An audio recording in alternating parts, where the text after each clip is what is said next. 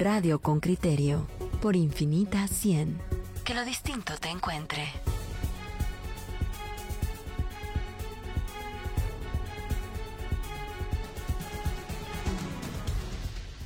Estamos de vuelta en, en, Radio con Criterio y vamos a presentarles primero una nota que ha preparado Henry Bean para informar sobre esta decisión en la, en la Comisión Legislativa de Derechos Humanos y luego vamos a conversar con la diputada Lucrecia de Palomo, quien es integrante de esa comisión, y con el procurador Jordán Rodas. Oigamos a Henry Bean. El informe de Henry Bean, reportero con criterio. El Congreso de la República ha retomado una antigua lucha ideológica con Jordán Rodas Andrade, procurador de derechos humanos, elegido en junio 2017 con una mayoría aplastante. Consiguió el voto de 131 diputados de 158. Rodas contaba con simpatía, pero con el recorrer del tiempo, sus acciones desagradaron a ciertos grupos en el organismo legislativo. Los congresistas le reprochan, en especial, su defensa a favor de la Comisión Internacional contra la Impunidad en Guatemala. El magistrado de conciencia ganó una batalla en la pasada legislatura, pero la guerra no ha terminado. Hoy aquel movimiento para desaforarlo toma un segundo aire. Diez bancadas en el Congreso de la República alzaron la mano el martes para que Rodas acuda al Pleno del Congreso, en donde planean despojarlo del cargo. Los bloques que suman unos 67 votos son Valor, UCN, FCN Nación, PAN, Unionista, Prosperidad Ciudadana, Podemos, Humanistas, Viva, Vamos y todos. Hay más aliados, una fracción de la UNE y diputados de bien, con lo cual el apoyo llegaría a 90 y 100. Para destituirlo se necesitan 107 votos. Lucrecia Hernández Mac, diputada del bloque Semilla, que votó en contra de que Rodas sea llevado al Pleno, dijo. Aquí mi miedo es que em, vaya a haber una alianza entre, digamos, diputados y diputadas conservadoras, que aunque no sean pro corrupción, son muy conservadoras y le hagan el juego a los diputados y diputadas pro corrupción. La diputada mencionó que el apoyo de Victoria, quienes no acudieron a la Comisión de Derechos Humanos, puede sumar al desaforo. Pero Juan Carlos Rivera, diputado de ese bloque, responde. Pues hasta el momento creemos que ha hecho, ha hecho su función y no creeríamos que, que votaríamos eh, a favor de, de, de, quitarlo del frente de los derechos humanos. La anterior legislatura no tuvo éxito en sacar a Rodas de la PDH. Entre las excusas para increparlo fue aquel saludo a un grupo de mujeres que portaban una imagen llamada la Santa Hoy, el enojo es que salude con la bandera de la diversidad sexual. La diputada Lucrecia de Palomo, del bloque Valor, entregó a la Comisión de Derechos Humanos un documento que señala un nefasto comportamiento público de Rodas y que el magistrado se ha convertido en un influencer LGTB, palabra que se repite. La molestia es que en el sitio de internet de la PDH se unió a la celebración digital del Día del Orgullo Gay. Esto no lo hizo, por ejemplo, con el Día del Ejército. Dicen los planteamientos de una legislatura a otra parecen un copy-paste, donde solo cambian los actores. Fernando Linares Beltranena fue uno de los diputados que lideró en la anterior legislatura la lucha contra Rodas. Hoy es Lucrecia de Palomo. Estas serán las palabras de Linares Beltranena. Antes. Vemos que usted presentó quejas por el despojo de tierras indígenas sin embargo, no nos habla que usted haya presentado una queja por despojos de propiedad privada de personas no indígenas. Aquellas palabras las repite hoy Lázaro Zamora, diputado unionista. Ha puesto en evidencia el no, el no atender la, los derechos humanos de otras personas, por ejemplo, derecho a la vida, promoviendo el aborto, el derecho a la propiedad privada, promoviendo las infracciones técnicas y no se ha pronunciado de eso. Estuardo Galdames, exdiputado y ex candidato presidencial de FCN Nación, hoy prófugo de la justicia, reprochó a Rodas la defensa de extranjeros. También lo hizo el excongresista Luis Hernández Asmitia. Pero sí vi un montón de amparos defendiendo a extranjeros. En lugar de estar defendiendo oficiosamente a extranjeros, no va y defiende a guatemaltecos que hoy están siendo privados de libertad. Independientemente de su nacionalidad yo defiendo guatemaltecos, chinos, suecos, colombianos, mexicanos, cualquier persona que esté en el territorio nacional, es mi obligación y mandato defender sus derechos. Sandra Morán, exdiputada, cree que la causa es una y es impunidad. Recordemos que la Corte de Constitucionalidad y el Procurador de Derechos Humanos son los únicos que quedan para lograr contrarrestar esta acción de control total del Estado por eh, pues por la corrupción para lograr impunidad e inmunidad. De 2017 a la fecha, Rodas ha librado varias batallas en el Congreso de la República. Una de estas fue en noviembre de 2018 cuando la Corte Suprema de Justicia, por espurio, rechazó un antejuicio en su contra, promovido por el Congreso. Henry Bean, Radio con Criterio. Muy bien, ahí está el reporte de, de Henry Bean. Le damos la bienvenida a la diputada Lucrecia Palomo. Ella es integrante de la Comisión de Derechos Humanos del Congreso. Buenos días, diputada. Gracias por acompañarnos. Mire, yo originalmente la presenté como presidenta de la comisión, pero usted no es la presidenta, ¿verdad? No, buenos días, Juan Luis. Muchas gracias por este momento para explicar lo que está sucediendo. Y sí, yo soy, eh, no soy presidenta de la comisión.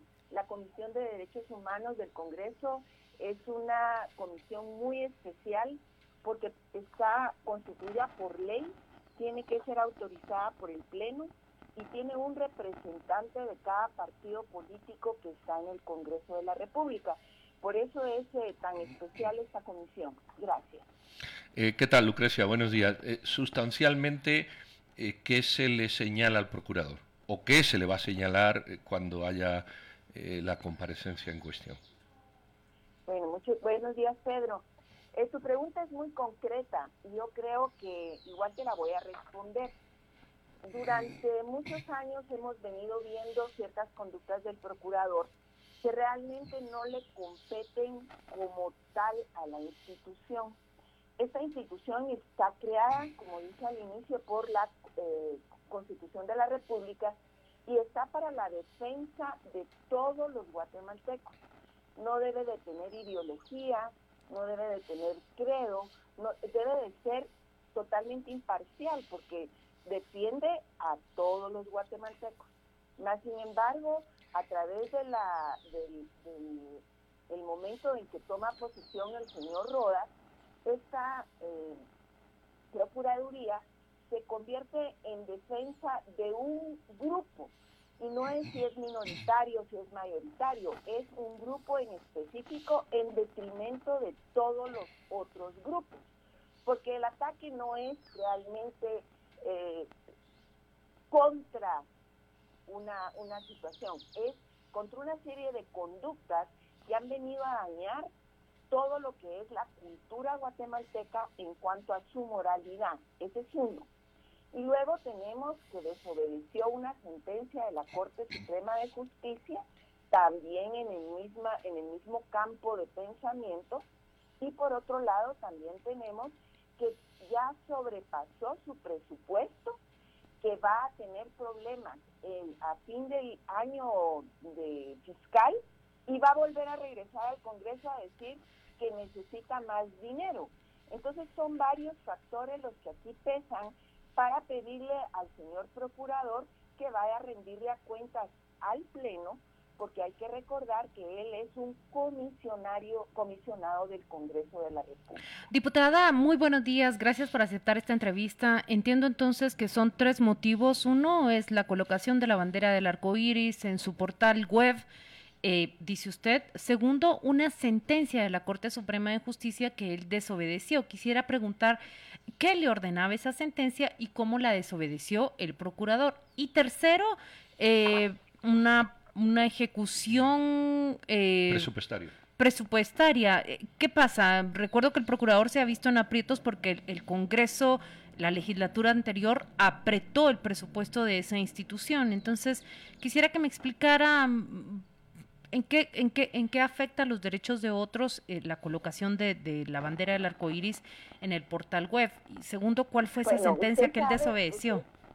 Usted, sabe que la bandera de la, la bandera del arco iris que fue colocada por el Día del Orgullo Gay es una bandera que representa a la ideología de LGTB, que en Guatemala tiene que ver, no solo en Guatemala, en el mundo entero, con lo que es la ideología del género. Esto va contra la moral y esto hay, esta ideología ha invadido en todos los medios precisamente porque se ha tomado a la ligera sin tomar en cuenta el daño que le ha hecho a la familia. Actualmente la familia sufre ataques constantes de estos grupos. Ahora, usted me va a decir cómo le afecta. Los niños lamentablemente por muchas circunstancias permanecen en sus casas y sobre todo en esta pandemia, encerrados con todo tipo de, aparatos tecnológicos que tienen acceso a pornografía, a todo tipo de, de, información que no es ni verdadera ni es para su edad. Al presentarse una, un personaje como es el señor procurador, con una bandera de estas, está diciendo que la institución está de acuerdo con eso. Ahora, yo como presidenta de la Comisión de Educación recibí cartas de más de 3.000 instituciones educativas donde me hacían ver este tipo de problemas que se está dando. Creo que es un momento de retomar lo que es la moralidad en este país. Puede decirse y puede hablarse que esas personas, ellos tienen todo el derecho de ser como son y nosotros tenemos que respetarlos. Pero ellos también tienen que respetarnos a nosotros, porque nuestros hijos no deben de estar inmersos en un ambiente donde toda la corriente de ideología del género, que incluye aborto, incluye el matrimonio gay, incluye muchísimas situaciones, sea realmente parte de su vida. Él es el procurador de los derechos humanos de Guatemala. Él no tiene que andar exhibiéndose con una bandera que no representa al país. Eh, Lucrecia, mm, vamos a ver, yo soy heterosexual y tengo cinco hijos y no estoy en absoluto de acuerdo en la asociación equivocada y falsa que haces de eh, presentar imágenes de prostitución o imágenes mm, y LGTB la mayor parte de prostitución infantil del mundo somos heterosexuales y no hay una condena de eso.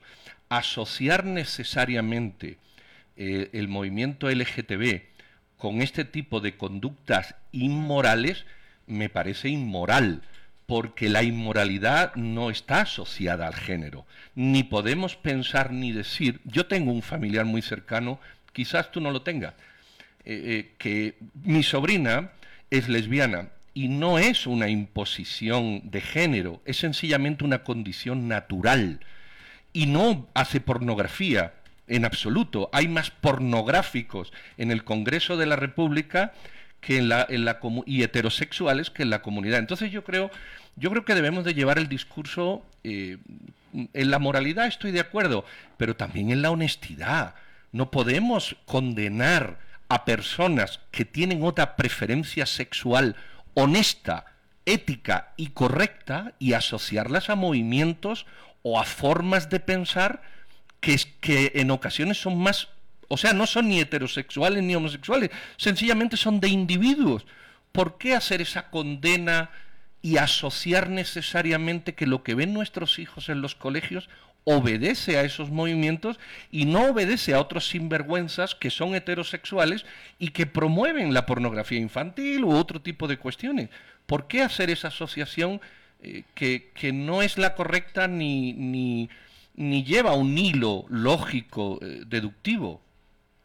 Bueno, tal vez para ti no es la correcta, o sea, eso es lo, lo bueno de poder cambiar opiniones. Eh, tal vez para ti no es la correcta, pero yo sí te puedo decir que como maestra, como educadora y como el recorrido que he tenido en mi vida de estar en las aulas, sí te puedo decir el daño que eso hace a un niño, sobre todo cómo lo va orientando. Y hemos visto en los últimos años, y por eso es que te digo que esto tiene que tener un límite ya, en que a los niños se les expone esto como algo natural y lo vemos. Hoy ya no es que cuál es su género femenino o masculino. Ahora tenemos hasta ciento y pico de géneros, lo cual es antinatural. Creo que esa va a ser una discusión y por eso es que se está pidiendo que el procurador llegue al Congreso, porque tiene que ir a explicar realmente ante los representantes del pueblo que dices tú tienen o no tienen sus cosas como las tienen todos los grupos sociales, creo que él tendrá que ir a explicar lo que está haciendo. No es esto satanizar una situación. Él tiene una responsabilidad ante el pueblo y ante el Congreso de la República que lo nombró. lo que tendrá que hacer es ir a explicar.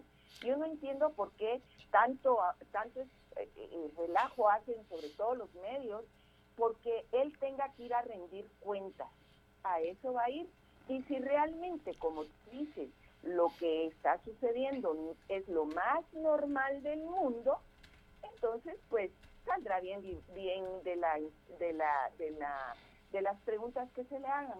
No, yo, yo en eso estoy. Eso es una situación sana para lo que está sucediendo con nuestra niñez, el ataque a la familia constante y que son grupos minúsculos que realmente actúan contra la sociedad que, que no habla y que en este momento va a tener la oportunidad de hacerlo.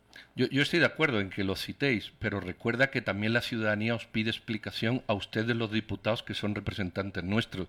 Al final, al final, si el procurador es un representante del Congreso, ustedes los congresistas son representantes nuestros. Quienes mandamos aquí, Lucrecia, somos los ciudadanos. Y eso, tienes razón, Pedro. Exactamente. Y por eso, precisamente, es que yo estoy haciendo lo que estoy haciendo porque yo represento a un grupo grande de guatemaltecos que votó por mí, que estoy segura tú no fuiste, que votó por mí y que yo tengo que defender. Eso, mi función en el Congreso y como diputada es lo que yo estoy haciendo valer. Estoy haciendo que quienes votaron por mí, quienes piensan como yo, puedan tener ese espacio en el Congreso.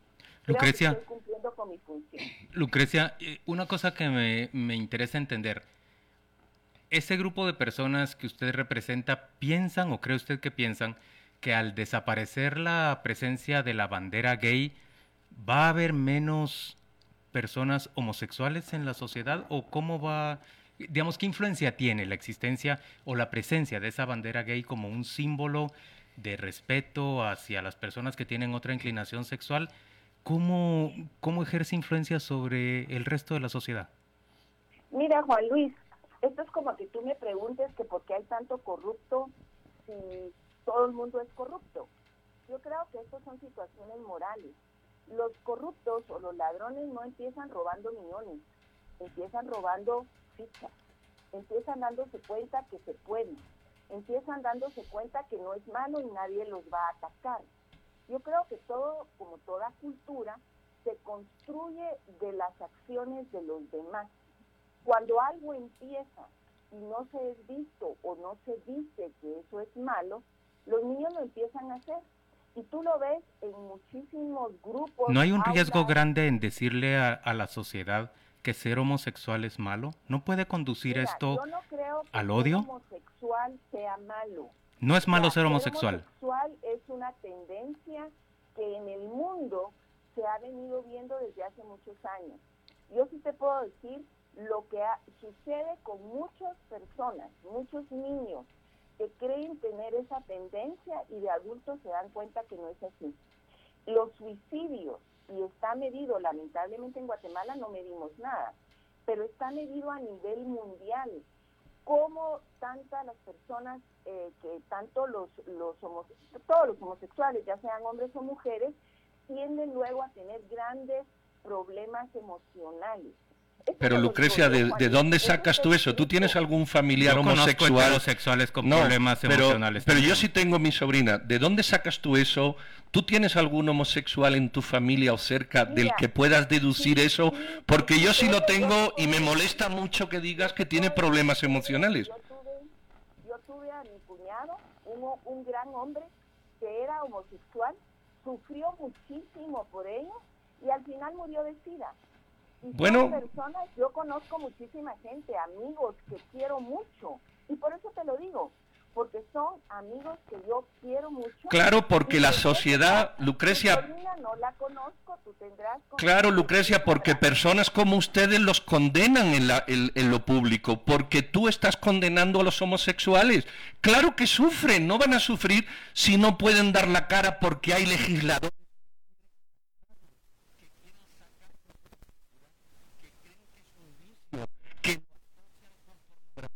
¿Cómo no van a sufrir, Lucrecia? ¿Cómo no van a sufrir si los...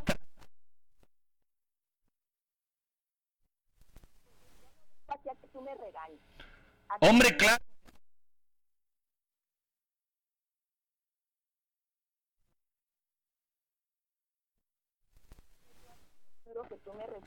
Claro que te respeto, pero tú no respetas a un colectivo, Lucrecia. Tú las palabras que no las he dicho yo. No, las que tú has dicho han quedado aquí grabadas. Que alegaste no los he dicho yo.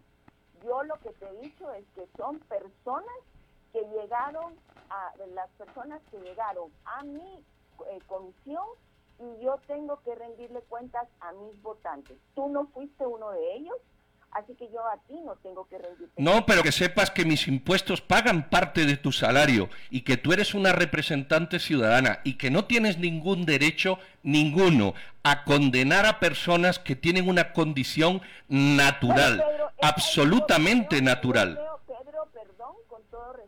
yo creo que yo no vine a esta radio a que tú me gritaras y me... No, nadie te está gritando. Ahora, si, si tú quieres condenar a otros y no estás dispuesta a escuchar las críticas, es otra cosa. Estoy abogando en el Congreso de la República y creo que si esta va a ser la tónica de la entrevista, yo me voy a retirar, No. Diputada... Espero respeto.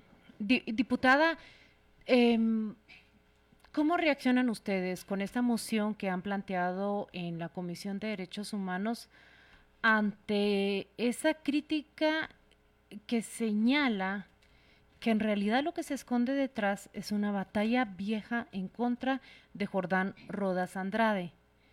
¿Cómo defienden ustedes que estos argumentos que hoy presentan en realidad no se prestan para cobrar una factura que desde la anterior legislatura se le viene presentando al procurador. Eh, vamos a decirlo así. Eh, eh, el grupo, un grupo de diputados que, que le cobran a él, y los hemos escuchado, por ejemplo, plantear los amparos a favor de Sisi, plantear amparos a favor de Iván Velázquez, plantear amparos a favor del embajador de Suecia. ¿Cómo esta causa no se mezcla con esa mm, animadversión que se generó el procurador a raíz de esta defensa?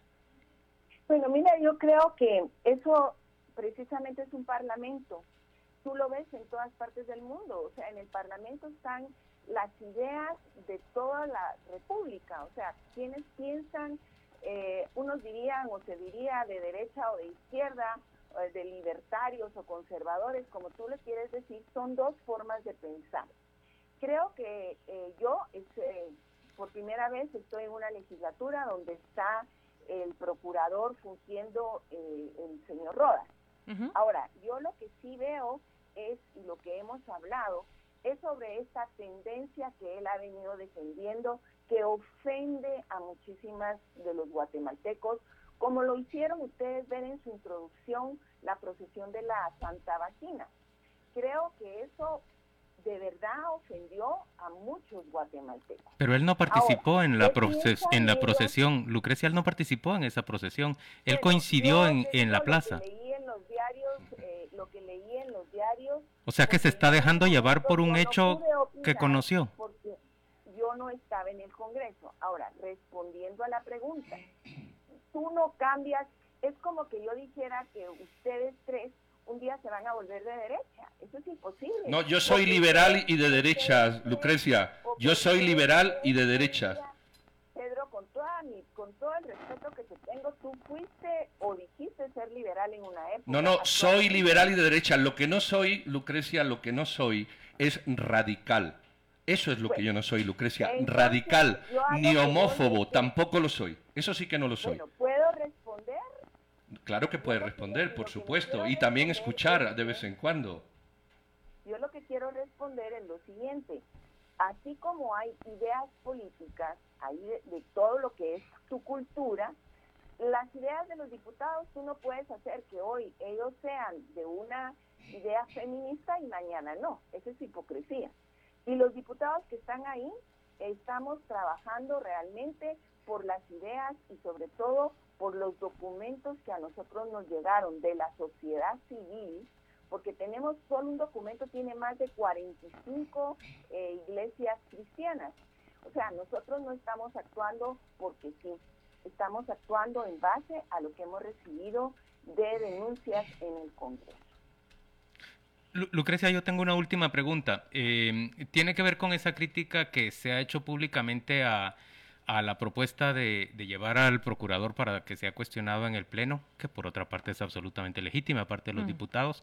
Eh, ¿Por qué les indigna la bandera gay en, o de derechos homosexuales en el logo de la Procuraduría? Y si les indigna o si no les indigna, en cambio, la bandera blanca de tantas personas eh, reclamando ayuda en estos días. Sí, ese fue un tuit que, escribió el señor procurador. Yo creo que eso es como, como cuando tú mezclas, desde pequeños tú te dicen en los conjuntos, cuando ves la ley de conjuntos, que no puedes mezclar peras con manzanas. Eh, eh, sí, ustedes no les consta que a nosotros no nos indignen las banderas blancas. El Congreso ha estado trabajando fuertemente para que la pandemia sea lo menos agresiva y está haciendo con toda esta gente. El Congreso ha trabajado y te puedo decir porque lo hemos hecho la mayoría, visitando ministerios, viendo que se mueva el dinero que se le entregó al, al Ejecutivo. Yo creo que ustedes siempre dicen y asumen situaciones que hace el Congreso sin tener ustedes la constancia. Nosotros estamos trabajando por eso, pero no tiene que ver la bandera blanca con la bandera arcoíris. Y por otro lado, la bandera arcoíris no representa a la mayoría o a la totalidad de guatemaltecos. Por tanto, no debe estar en una institución pública. Ahí debería de estar la bandera de Guatemala y la bandera de la Procuraduría. Lucrecia, usted votó por porque se asignaran esos 600 millones de quetzales extra a favor de los consejos de desarrollo. ¿Tiene certeza de que esos 600 millones de quetzales se están usando bien y que combaten, por ejemplo, hambre? La certeza no la tenemos, pero estamos nosotros tratando de investigar. no tratando, estamos dándole seguimiento a todo esto. Lo que pasa es que el Estado es enorme. Yo he estado, eh, como ustedes saben, mi tema es la educación. Yo he estado en cuanto a lo que se le dio a las escuelas para ser remodeladas para que puedan los niños al regresar después del COVID tener un poco mejor el ambiente de salud en las escuelas. Se ha estado trabajando y creo que eh, el día de ayer, al día de antier, salíamos a las 7, 8 de la noche, hay COVID en el Congreso y estamos trabajando aún así. Creo que es una irresponsabilidad de parte de ustedes también decir que el Congreso no está haciendo porque la gente no saque esas banderas blancas. Yo estoy preguntándole, Lucrecia, no, no estoy afirmando, le estoy preguntando. Lo, lo afirmaron, el, el, procurador lo afirma en su tweet. Ah, bueno, entonces dígaselo al, al, al procurador. Eh, sí, aquí, aquí se le planteó la, la, pregunta de cómo le respondió el procurador a ustedes. Diputada, el, estoy, estoy recordando que un poco, un poco antes de que fuera tan crítica la situación de la pandemia, nosotros ah, invitamos y entrevistamos al, diputado Aldo eh, Dávila en este espacio. Él se sentó acá y manifestó cómo era víctima de acoso, de hostigamiento dentro del hemiciclo. Hemos visto videos de cómo un grupo de diputados lo, lo insulta. Y cuando nosotros le preguntamos eh, cómo se sentía entre los diputados, él mencionó, él mencionó directamente. la llamada, ¿no? Eh, vamos a ver si, si la realizamos, porque me llamó la atención que, que él mencionó a, Lucrecia eh, de Palomo como una diputada que, que lo hacía sentir eh, respetado. respetado y que le trataba con dignidad. Yo le quiero preguntar a ella eh, ¿qué, se puede hacer dentro de un Congreso cuando ella misma es, es reconocida por él como alguien que, que lo trata con respeto y con dignidad con esos diputados que pues tienen esas conductas en contra de él. No sé si haya escuchado mi pregunta, espero que... Creo que ahorita se recuperó, creo que ahorita se recuperó la llamada, pero que necesitarías repetirle la, el comentario que hiciste. Diputada. Estoy. Estaba oyendo lo del diputado Aldo. Sí, exactamente. Cuando él em, expresó aquí, describió cómo era sujeto de acoso y hostigamiento de parte de otros diputados, cuando le preguntamos quién, ¿qué, diputados le hacen sentir bien, en cambio? Él la mencionó a usted, dijo que lo trataba con, con respeto y con dignidad. Eh, ¿Cómo se siente usted dentro de ese Congreso cuando lo trata así como él mismo lo dijo, pero delante suyo lo tratan con ese hostigamiento y ese acoso? ¿Cómo se puede conciliar? Sí, adelante. yo creo que esto es, tal vez la ventaja que tengo yo es que por muchos años he estado en aulas. Y los niños, de hecho, en las familias y en los niños, y no solo en Guatemala, porque he tenido oportunidad de estar en otros lugares observando esto, los niños son muy crueles y porque usan anteojos, porque es el alto, porque es el delgado, porque es el gordo, siempre hay burlas y uno tiene que enseñarle, y esa es parte de la función primordial de un aula, el respeto a todos los demás. Yo respeto mucho a Aldo, creo que hace y cumple con un, rol que él tiene que cumplir y como persona es, es increíble.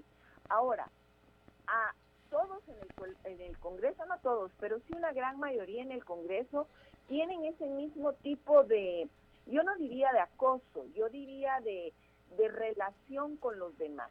Tuvimos cuando se detectó que una diputada estaba con COVID, una persona de su misma bancada fue grosero, le fueron, le fueron a, a, a, poner la isol y cosas de esas, que eso también es un acoso, pero no es un acoso per se porque Aldo tiene cierta situación, es un acoso porque él tiende a dirigirse al pleno de una manera que a veces no es la apropiada. Yo te podría decir que yo me siento acosada con Pedro y que Pedro me está acosando, pero no por eso es así. Él simplemente está haciendo valer su punto de vista. Entonces, yo creo que uno tiene que aprender a trabajar y a navegar en todos los ámbitos donde, donde circula con todas las personas y conocerlas. Diputada. El Congreso es la pluralidad de, la, de Guatemala y ahí estamos representados todos.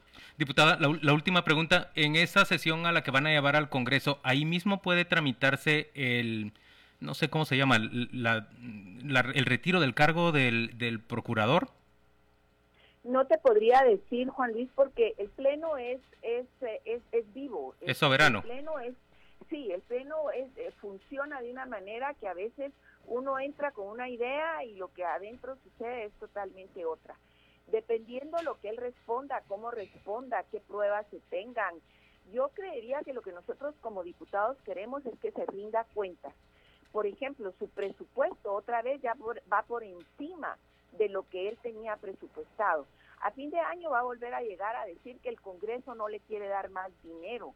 Lo que pasa es que la Procuraduría se gasta como que fuera piñata con palo roto.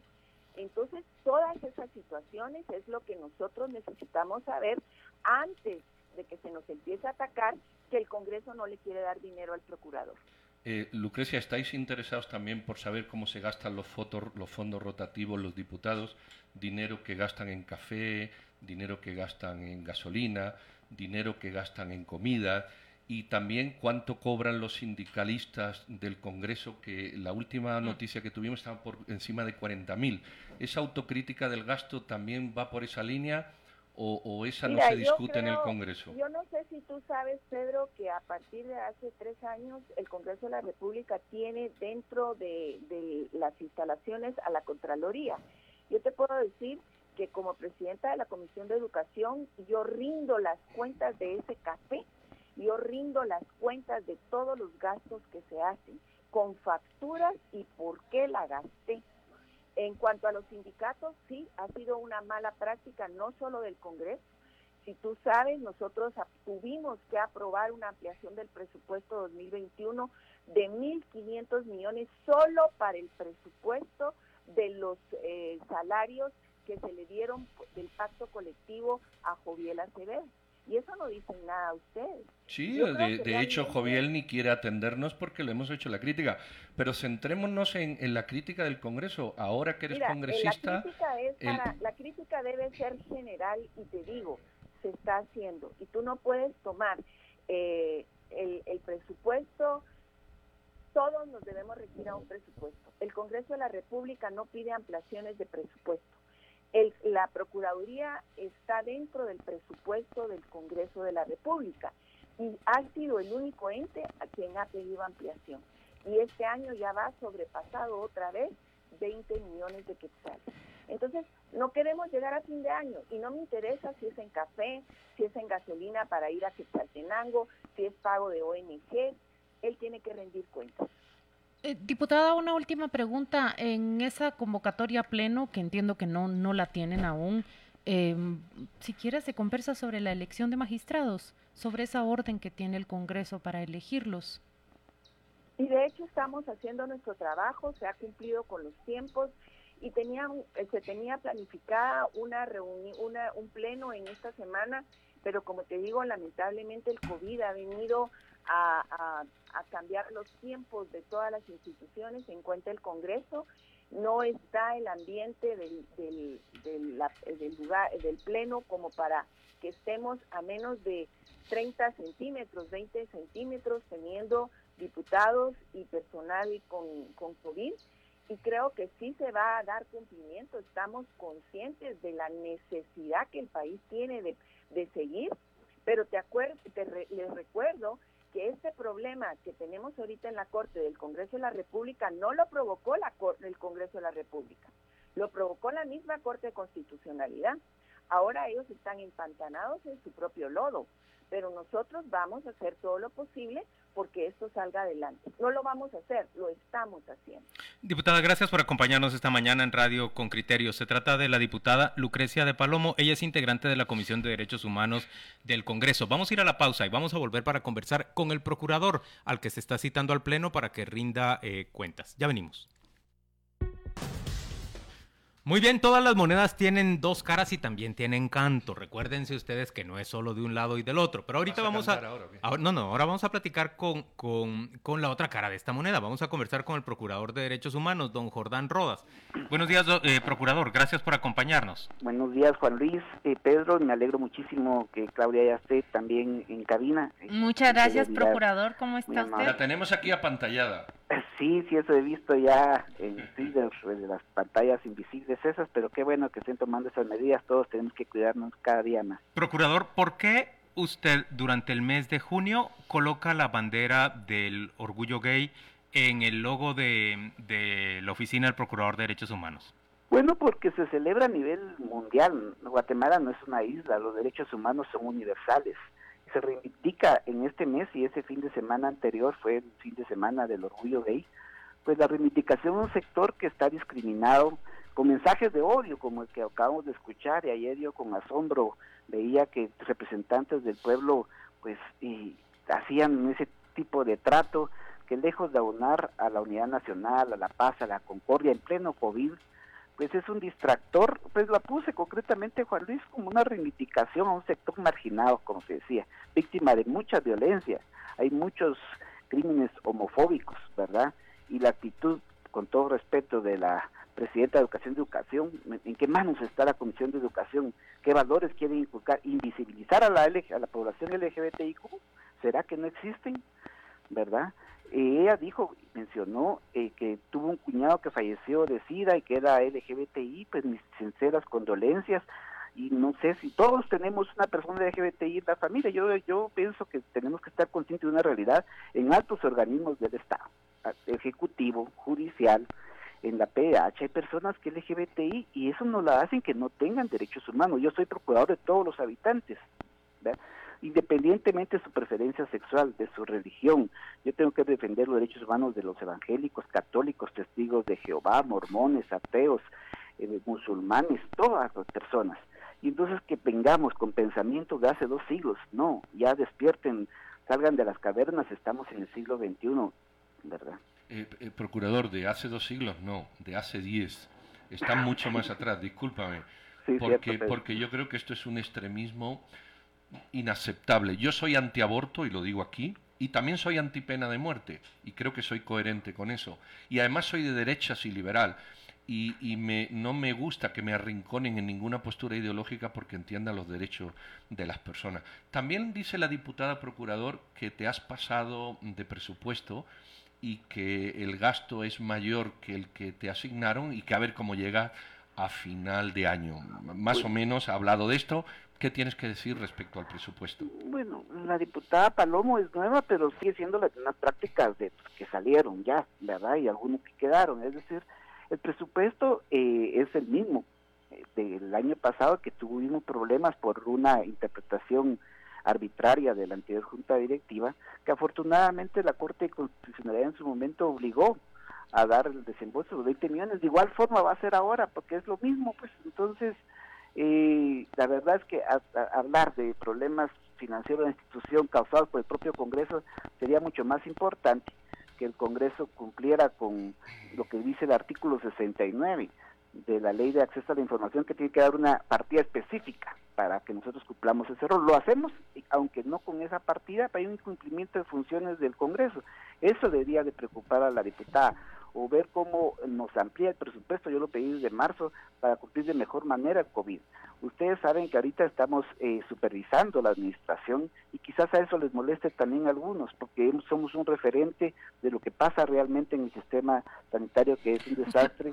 Sí, sí. Se refiere a todo el trabajo que ha hecho Zulma, Zulma Calderón, y que justamente con la procuradora Maceli y todas las auxiliaturas, es, muy agradecido con todo el personal. Sí, yo muy agradecido con eso. Entonces, que desde la misma Comisión de Derechos Humanos se pretenda desestabilizar cuando hay temas más importantes, pues desde la Comisión de Educación, a ver qué dice la presidenta de la Comisión de ese seguro de 180 millones de quetzales que está vacadas como la de Creo, que no tiene nada de izquierda, están fiscalizando muy seriamente este, este programa del bono escolar, por ejemplo, del seguro escolar, mejor dicho.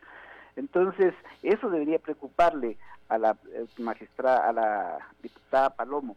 También tengo que decir que esta es una cortina, cortina de humo para seguir postergando la obligación que tiene el Congreso de la República de acatar lo resuelto en la Corte de Constitucionalidad y elegir a los magistrados de la Corte de Suprema Justicia y Sala de Apelaciones.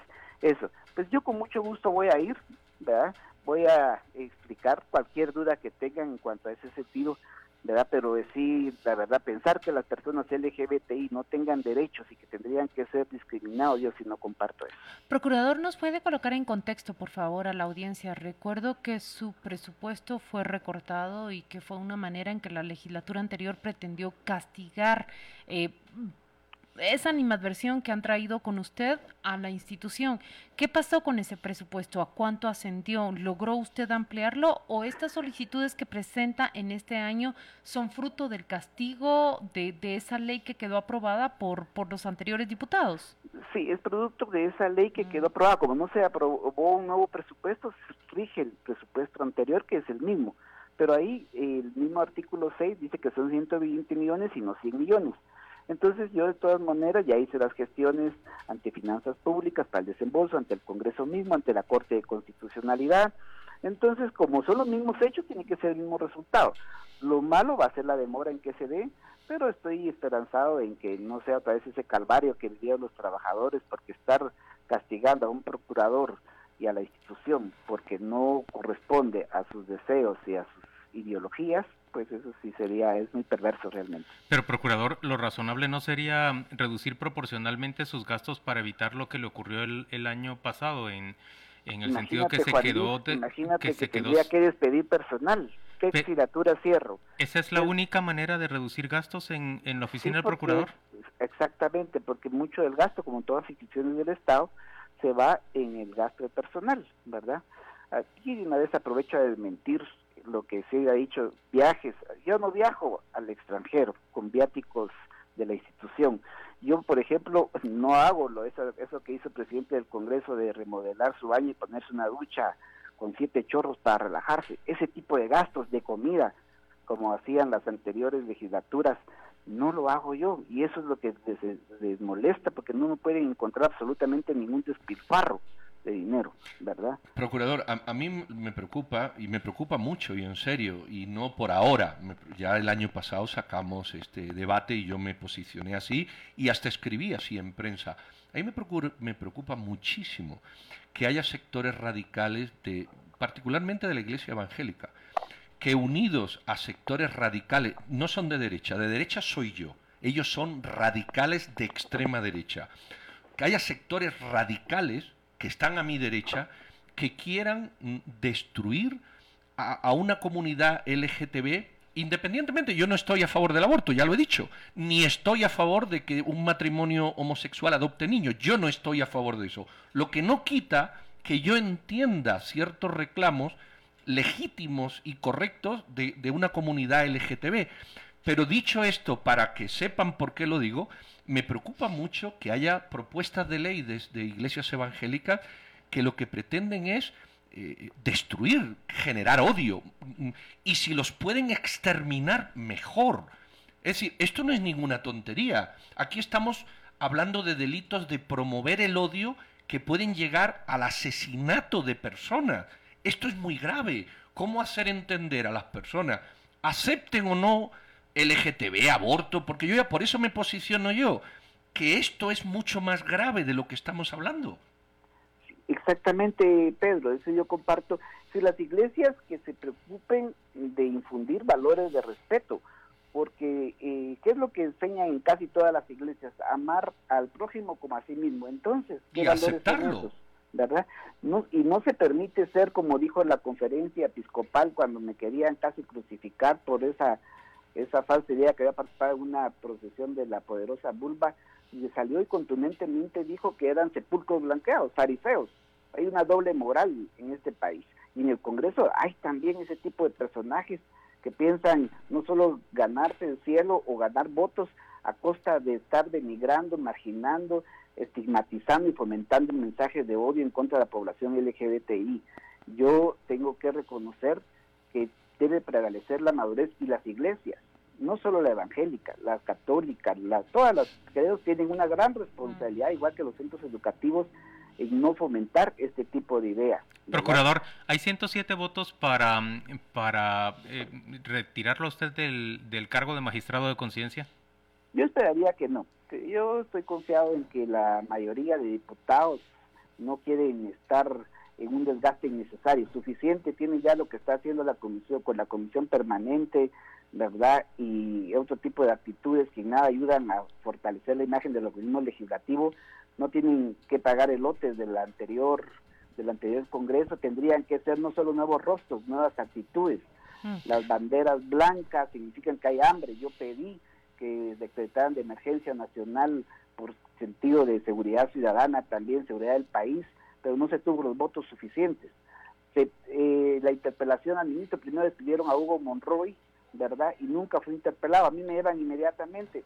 Está bien, pues eso les gusta, distraer, pero yo pienso que tienen que ser muy cuidadosos porque ya la población tiene un límite, ¿verdad? No, no, es, no se vale que estén jugando con la paciencia de la gente. Dedíquense a lo que tienen que hacer. Hay prioridades, legislar en favor de la población, fiscalizar el uso del dinero público, las donaciones que están haciendo para lo del COVID-19 y elegir la Corte Suprema de Justicia y la Corte de Apelaciones.